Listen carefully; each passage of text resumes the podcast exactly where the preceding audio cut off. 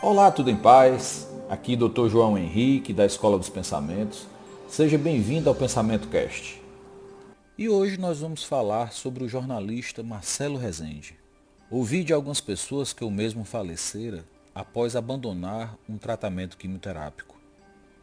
E isso já de imediato chamou a minha atenção. Como assim? Eu disse à pessoa que me contou o fato. E ela respondeu, ele estava com CA de pâncreas, com metástase para o fígado. Abandonou o tratamento e morreu, por ter trocado a quimioterapia por um tipo de dieta. Assim que eu tive a oportunidade, fui me aprofundar nos fatos. Vamos às conclusões, deixando bem claro que elas só estão sendo apresentadas aqui no Pensamento Cast, porque eu percebi uma oportunidade de falarmos sobre um assunto que eu considero a causa de todos os nossos sofrimentos. Vamos lá. Primeiramente, dois tios meus, maternos, morreram de CA de pâncreas e ambos foram submetidos à quimioterapia. Mas nenhum deles foi submetido a nenhum tipo de dieta. Mesmo assim, ambos tiveram o mesmo desfecho, vieram a óbito a quimioterapia não salvou. Um deles foi operado, era uma tentativa de dar mais qualidade de vida, fazendo um pequeno desvio nas vias biliares para facilitar a digestão. Eu estava lá e assisti à cirurgia. Sabe o que o cirurgião-chefe disse ao ver a extensão do câncer? Se eu tivesse um CA de pâncreas, eu dava um tiro na minha cabeça. Não estou falando desse comentário porque eu ouvi de outra pessoa. Eu estava lá e fiquei surpreso e abalado pelo comentário, mesmo sendo médico. Sabe por que o colega fez esse comentário? 75% dos casos de CA de pâncreas, após o diagnóstico, sobrevivem no máximo um ano e apenas 6% sobrevivem por 5 anos. E normalmente, os que sobrevivem mais tempo têm uma forma mais rara da doença, como ocorreu com Steve Jobs, em 2003, na época, CEO da Apple, segunda empresa mais valiosa do mundo. Ou seja, morre-se de CA de pâncreas, apesar da quimioterapia, apesar de dieta ou ainda de poder econômico. Eu me formei em 2001 e pouco tempo depois fui morar em Iguatu, no interior do Ceará.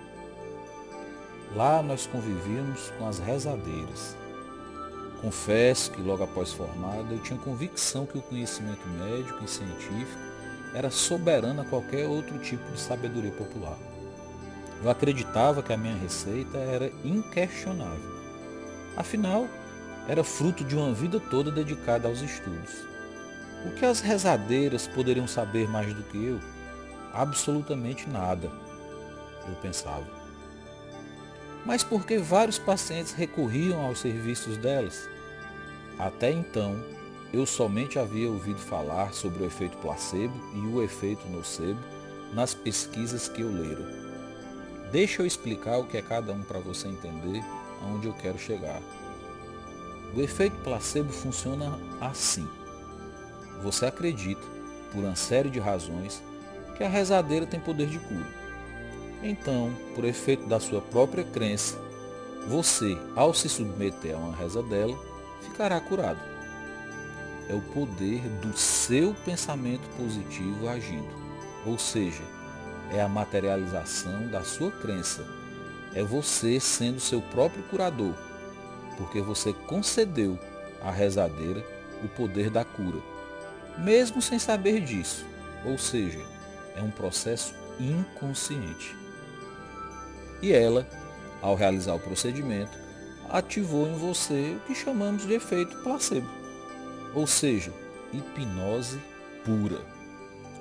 Falaremos também sobre hipnose em episódios futuros. Vamos agora ao efeito nocebo. Você já ouviu falar de mal olhado? Aqui no Nordeste, há crenças de que algumas pessoas têm o poder de fazer mal a outras até pelo olhar.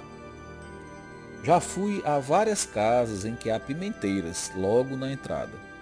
A dona sempre diz que é porque a pimenteira espanta a inveja alheia.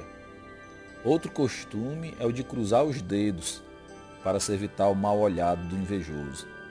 Ou seja, o poder do seu pensamento negativo, concedido por você ao outro, é chamado de efeito nocebo, também inconsciente. Em miúdos, nossos pensamentos têm poder. Nesses casos, de cura ou de adoecimento, se exercido com fé. Quando percebi o poder da mente, depois de muito tempo perdendo pacientes para as rezadeiras, resolvi trabalhar com elas a meu favor. Sabe como é? Quando o inimigo é mais forte, melhor juntar-se a ele. E literalmente eu tinha as curandeiras como inimigas, já que elas não haviam passado pelos mesmos caminhos de conhecimento que eu havia trilhado. Só depois, muito depois, as fichas caíram, os insights surgiram. O medo do desconhecido, do diferente, a insegurança de um jovem recém-formado. Na realidade, eram esses os meus inimigos desde o começo. Então eu passei a dizer às mães, vá para a rezadeira, já que é esse o seu desejo, mas dê o remédio que eu orientei a senhora e volte amanhã para a senhora me contar o resultado da reza. Aí elas voltavam. Doutor, a reza curou meu filho. E eu respondia, que bom, dona Maria. E o remédio? E a dona Maria respondia, tô dando direitinho. E eu respondia, ótimo, a reza então curou a sua filha. A paciente sabia da importância do medicamento, mas era costume local exaltar a figura da rezadeira consegui realizar os meus objetivos, que era o tratamento do paciente, embora o meu ego no início não estivesse muito de acordo.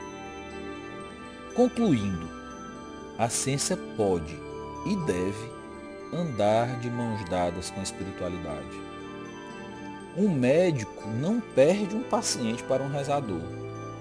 Uma quimioterapia não perde um paciente para uma dieta. Primeiro porque as pessoas são livres elas não são propriedades médicas ou de tratamentos. Segundo, porque não podemos tirar a esperança das pessoas. Podemos sim orientá-las. Aliás, somos consultores. Não é isso que as pessoas fazem quando nos procuram? Consultas? Talvez o equivocado ego se sinta prejudicado, ameaçado, talvez até roubado. Lembrando, nós, enquanto vivos, temos quatro competências: uma física, uma mental, uma emocional e uma espiritual. O corpo, com o tempo, não será mais o mesmo, apesar dos puxados e estirados cirúrgicos. A mente não será mais a mesma, apesar dos inúmeros estimulantes que existem hoje. As emoções sobem e descem como ondas. Já ouviu falar ou já teve TPM? A espiritualidade, essa sim, pode nos sustentar.